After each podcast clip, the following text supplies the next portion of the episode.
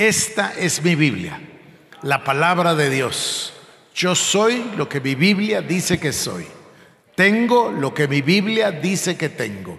Y puedo hacer todo lo que mi Biblia dice que puedo hacer. Hoy la leeremos, la escucharemos y la semilla incorruptible de la palabra de Dios transformará mi vida para siempre. Amén. Primer libro de los Reyes, capítulo 17, comenzando con el versículo primero. Tal y como les dije, la oración de este servidor es extraer uno o más, pero por lo menos uno, principio de vida sobrenatural cada semana. Les voy a rogar que ustedes lo lean, que lo relean en su casa, que lo vuelvan a leer, que lo oren, de manera que vayamos profundizando cada uno de los principios que vamos a obtener de la palabra del Señor. Este es uno de mis pasajes favoritos. Me gusta muchísimo la historia del profeta Elías. Así que leamos a partir del verso 1. Dice, entonces Elías, Tisbita, que era de los moradores de Galaad, dijo a Acab, Acab era el rey de Samaria, para que ustedes lo sepan. El profeta le da una palabra al rey y le dice, vive el Señor, Dios de Israel, delante de quien estoy, que ciertamente no habrá rocío ni lluvia en estos años, sino por la palabra de mi boca. El profeta Elías viene a ser el ejecutor, si puedo decirlo de esa manera, de una sentencia que viene de parte de Dios por causa del pecado y la perdición del pueblo. Entonces Dios hace que el profeta profetice una sequía como consecuencia del pecado de Acab y por supuesto de toda Samaria. La palabra es así. Vive el Señor, Dios de Israel, delante de quien estoy, que ciertamente no habrá lluvia ni rocío en estos años, sino por la palabra de mi boca. Ahora, está profetizando una sequía, dice que no habrá lluvia, ni siquiera rocío, y fíjense lo que sigue, en estos años. ¿Se imaginan lo que eso significa? Y vino a Elías la palabra del Señor diciendo, sal de aquí y dirígete hacia el oriente y escóndete junto al arroyo Kerit que está al oriente del Jordán. Y beberás del arroyo y he ordenado a los cuervos que te sustenten allí. Él fue e hizo conforme a la palabra del Señor, pues fue y habitó junto al arroyo Kerit, que está al oriente del Jordán. Y los cuervos le traían pan y carne por la mañana, y pan y carne al atardecer, y bebía del arroyo. Aquí hay un principio y es el primero de los que quiero compartir con ustedes. Dice que Dios, ejecutando su juicio, como les decía, por causa del pecado, le envía al profeta al rey Acab con una palabra de Dios. Y la palabra dice, dice el Dios de Israel en cuya presencia estoy, que no habrá ni lluvia ni rocío en estos años, sino conforme a mi palabra. O sea que ata la, la sequía a la palabra del profeta. En otras palabras, habrá sequía estos años hasta que Dios me dé otra palabra. Es más o menos el mensaje. Entonces, Dios le manda a esconderse. ¿Por qué? Cuando leamos más adelante, nos vamos a dar cuenta que Abdías, que servía al rey Acab, se encuentra con el profeta y le dice, eso fue años después, y le dice, no hay ni una ciudad ni una nación a donde Acab no te haya buscado para matarte. Dios que sabía eso, puesto que el rey Acab culpaba a Elías de la, de la sequía, entonces Dios le dice, ve y escóndete. Y lo manda a esconder. Obvio que lo manda solo, no hay otras personas. Ándate al oriente del Jordán, al arroyo Kerit, y ahí yo te sustentaré. Dice que Dios le mandaba cuervos en la mañana y cuervos en la tarde con carne, con pan y además tenía el agua del arroyo. Es una cosa extraordinaria, pero ahí hay una palabrita que marca toda la diferencia. Dice el Señor, vete y escóndete al oriente del Jordán, en el arroyo Kerit, y allí yo te sustentaré.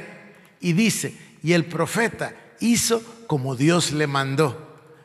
Y luego dice, y los cuervos le, le, llevaban pan y le llevaban carne en la mañana y en la noche. ¿En dónde? Allí. Este es un concepto extraordinario. ¿Cómo es posible que los cuervos vengan volando, sepan dónde está el profeta y le traigan carne? Es una cosa extraordinaria o no? ¿No les parece? Ahora, ¿por qué sucede? Porque Dios los manda, es evidente. Es un milagro, es una provisión sobrenatural. Pero hay una palabra clave allí. Dios le dijo, vete para ahí, que ahí te sustentaré. Y el profeta hizo lo que Dios le dijo y se fue a dónde? Allí. Por eso, y me estoy acordando de que prediqué este mensaje hace muchísimos años, hay un allí de Dios para cada uno de nosotros. Ese ahí muy bien, aplaudámosle a la palabra.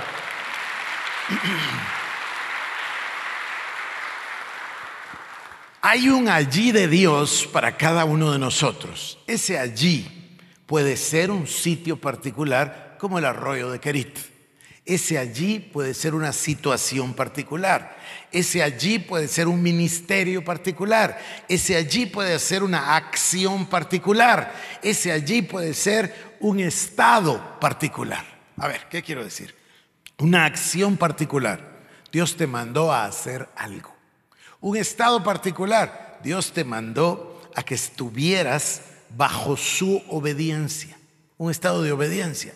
O puede ser un ministerio hay un allí de Dios para cada uno de nosotros. Y cuando estás debajo de ese sitio, estás debajo de la provisión sobrenatural de Dios. Estás debajo de la mano de Dios. Estás escondido con Cristo en Dios. Estás en el lugar de la provisión divina. Estás en el lugar del cuidado divino. La mano misma de Dios está sobre tu vida.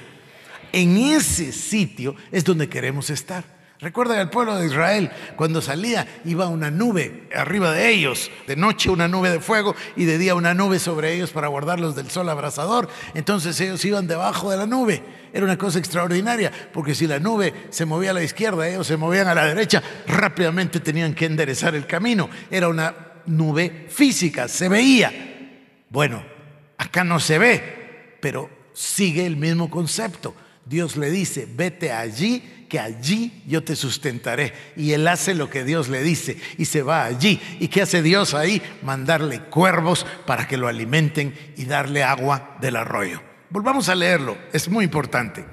Entonces Elías Tisbita, que era de los moradores de Galaad, dijo a Acab, vive el Señor, Dios de Israel, delante de quien estoy, que ciertamente no habrá rocío ni lluvia en estos años, sino por la palabra de mi boca. Y vino a Elías la palabra del Señor diciendo, sal de aquí y dirígete al oriente y escóndete junto al arroyo Kerit que está al oriente del Jordán. Y beberás del arroyo. Y he ordenado a los cuervos que te sustenten allí. Dios ordenó a los cuervos que los sustentaran allí. Él fue e hizo conforme a la palabra del Señor porque fue y habitó junto al arroyo Kerit, que está al oriente del Jordán, y los cuervos le traían pan y carne por la mañana, y pan y carne al atardecer, y bebía del arroyo. Esta sequía, ¿qué es lo que produce? ¿Qué produce una sequía? Hambre. Seguido de una sequía viene una hambruna. Sin embargo, Dios se tomaba el trabajo de mandarle pan y carne sobrenatural. Yo no sé si venían así uno adentro del otro, eso no lo puedo decir. No sé si era un sándwich. Pero es evidente que era pan y carne.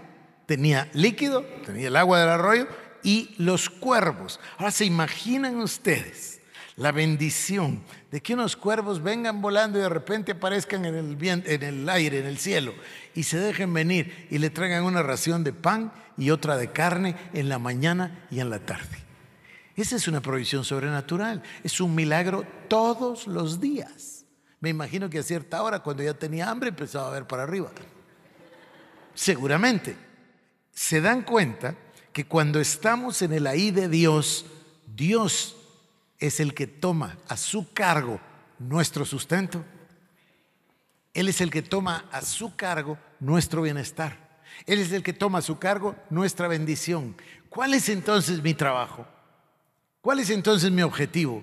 ¿Cuál es entonces mi meta? Es averiguar la voluntad de Dios para estar justo debajo de la voluntad de Dios. Hay un allí de Dios y nosotros lo sabemos porque el Espíritu de Dios le da testimonio a nuestro espíritu. Y sabemos lo que Dios espera de nosotros. Y vuelvo a insistir, el ahí puede ser físico, porque Dios te puede decir, donde yo te quiero es en tal lugar. O Dios te dice una cosa y entonces lo que te quiere, lo que quiere Dios es tu obediencia. Porque es obvio que el profeta lo primero que dice que hizo es hizo conforme a lo que le dijo el Señor. Entonces, cuando nos ponemos debajo de la voluntad de Dios, cuando nos colocamos debajo de la palabra de Dios, cuando estamos nosotros en el allí de Dios, en ese momento me independizo de todas las cosas materiales porque entonces dependo exclusivamente de Dios, exclusivamente de Dios, exclusivamente de Él. Esto es una cosa extraordinaria, voy a insistir cuando nosotros escuchamos la palabra del Señor para nuestra vida. Si nosotros decidimos obedecer, si nosotros decidimos como decidió Elías, e hizo el varón de Dios conforme lo que le dijo el Señor. En ese instante es como que si pudiéramos nosotros ponernos en el centro, justo debajo del sitio de la bendición.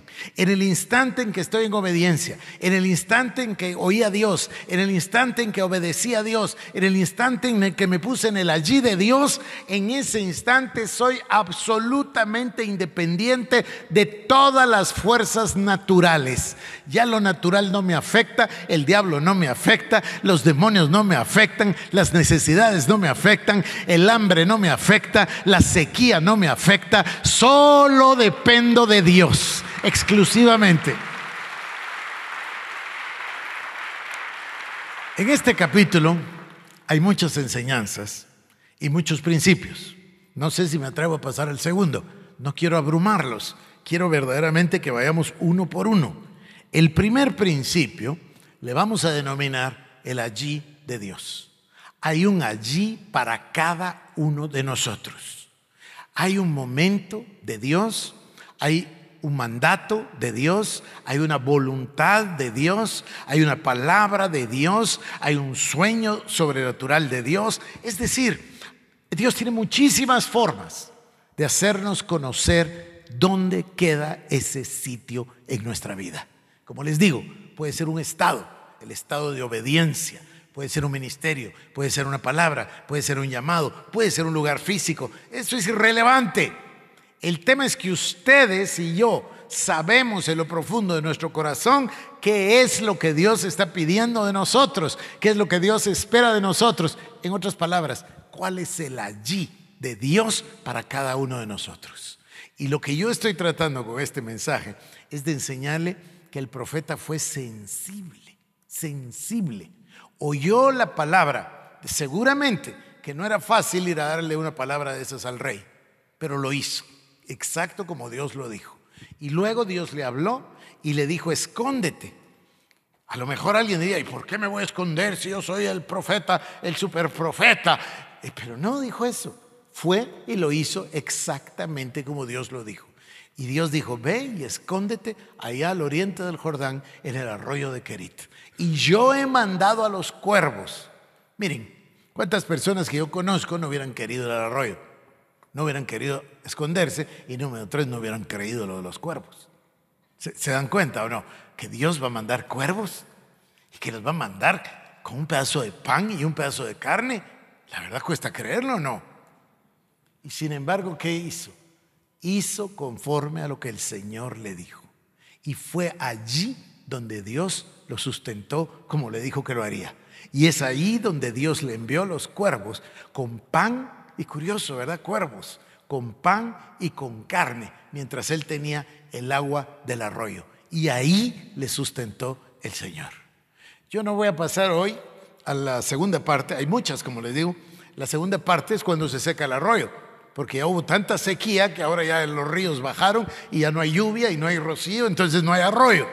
Y entonces le demanda al profeta que se vaya de ahí y viene otro milagro extraordinario que ya lo leeremos. Pero el principio de hoy, queridos hermanos y hermanas, el principio para que asimilemos, el principio para que vivamos, el principio para que meditemos. Yo le invito a usted a que lo lea y lo vuelva a leer y lo vuelva a leer y lo ore hasta que sea evidente para usted cuál es el allí de Dios para usted. Para que entendamos, esto es lo que Dios quiere de mí. Porque lo que Dios quiere es darnos una prueba de obediencia y luego que estamos en ese sitio, protegernos y guardarnos. Protegernos, guardarnos y cuidarnos en su mano. Y es ahí, vuelvo a insistir, donde vamos a ser independientes de todo lo que pueda pasar a nuestro alrededor. Y es ahí donde el cuidado va a depender exclusivamente de la gracia y de la majestad de Dios. Él, si tiene que mandarte un Big Mac con un cuervo, te lo va a mandar. Así es.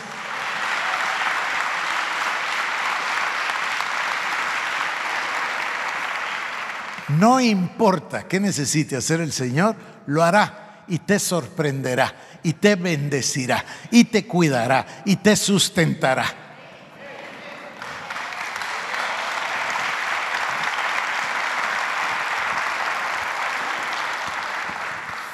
Termino. ¿Qué es lo que necesitamos? oír, ser sensibles y obedecer. Eso es lo que nos toca a nosotros. Lo sobrenatural le toca a mi Padre que está en los cielos, pero a nosotros nos toca nuestra parte. El profeta hubiera podido negarse, el profeta hubiera podido rebelarse, el profeta hubiera podido ser incrédulo, el profeta hubiera podido, lo que sea, pero no lo hizo. Fue sensible a la voz de Dios. ¿Cuál es el principio? El principio es, hay un lugar un allí de Dios para cada uno donde Dios quiere tenerte, para cuidarte, para protegerte, para sustentarte. Ese es el lugar perfecto de la perfecta y agradable voluntad de Dios para cada uno de nosotros. Ahora, ¿cuál es el fondo del mensaje? El fondo del mensaje es que de primero debo ser sensible. Necesito oír, necesito en mi corazón estar convencido, persuadido no es que yo inventé algo, es que esto es lo que Dios me dijo. Este es el sitio donde Dios me quiere. Entonces me coloco voluntariamente en obediencia debajo de ese lugar perfecto de Dios para mí. Y en ese instante Dios cuidará de mí y Dios me sustentará. Podrán caer mil a mi diestra, diez mil a mi siniestra. Podrá haber hambre en la tierra, podrá haber sequía en el campo, podrá haber lo que ustedes quieran, pero Dios hará cualquier milagro que haga falta para bendecirte. Gloria al Señor Jesús.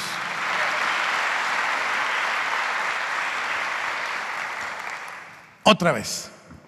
Entonces Elías Tisbita, que era de los moradores de Galaad, dijo a Acab, Vive el Señor Dios de Israel. Escuchen esta frase. Delante de quién estoy. Es, extraordinario, todo es extraordinario. Yo, yo no puedo enfatizar suficiente como quisiera que cada uno de nosotros podamos leerlo, meditarlo, ver cada palabra para que entre a nuestro corazón. Entonces Elías Tisbita, que era de los moradores de Galaad, dijo a Acab, vive el, vive el Señor Dios de Israel, delante de quien estoy, que ciertamente no habrá rocío ni lluvia en estos años, sino por la palabra de mi boca. Y vino a Elías la palabra del Señor diciendo, sal de aquí y dirígete hacia el oriente, y escóndete junto al arroyo Kerit, que está al oriente del Jordán, y beberás del arroyo, y he ordenado a los cuervos que te sustenten allí. Él fue e hizo conforme a la palabra del Señor, pues fue y habitó junto al arroyo Kerit, que está al oriente del Jordán. Y los cuervos le traían pan y carne por la mañana, y pan y carne al atardecer, y bebía del arroyo.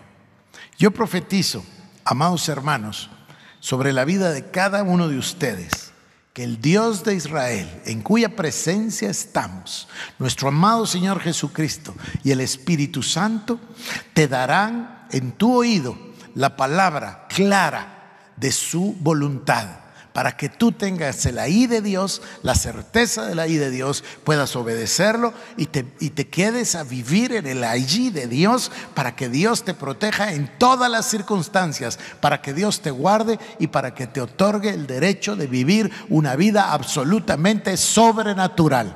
En el nombre de Jesús. Amén. Amén. Amén.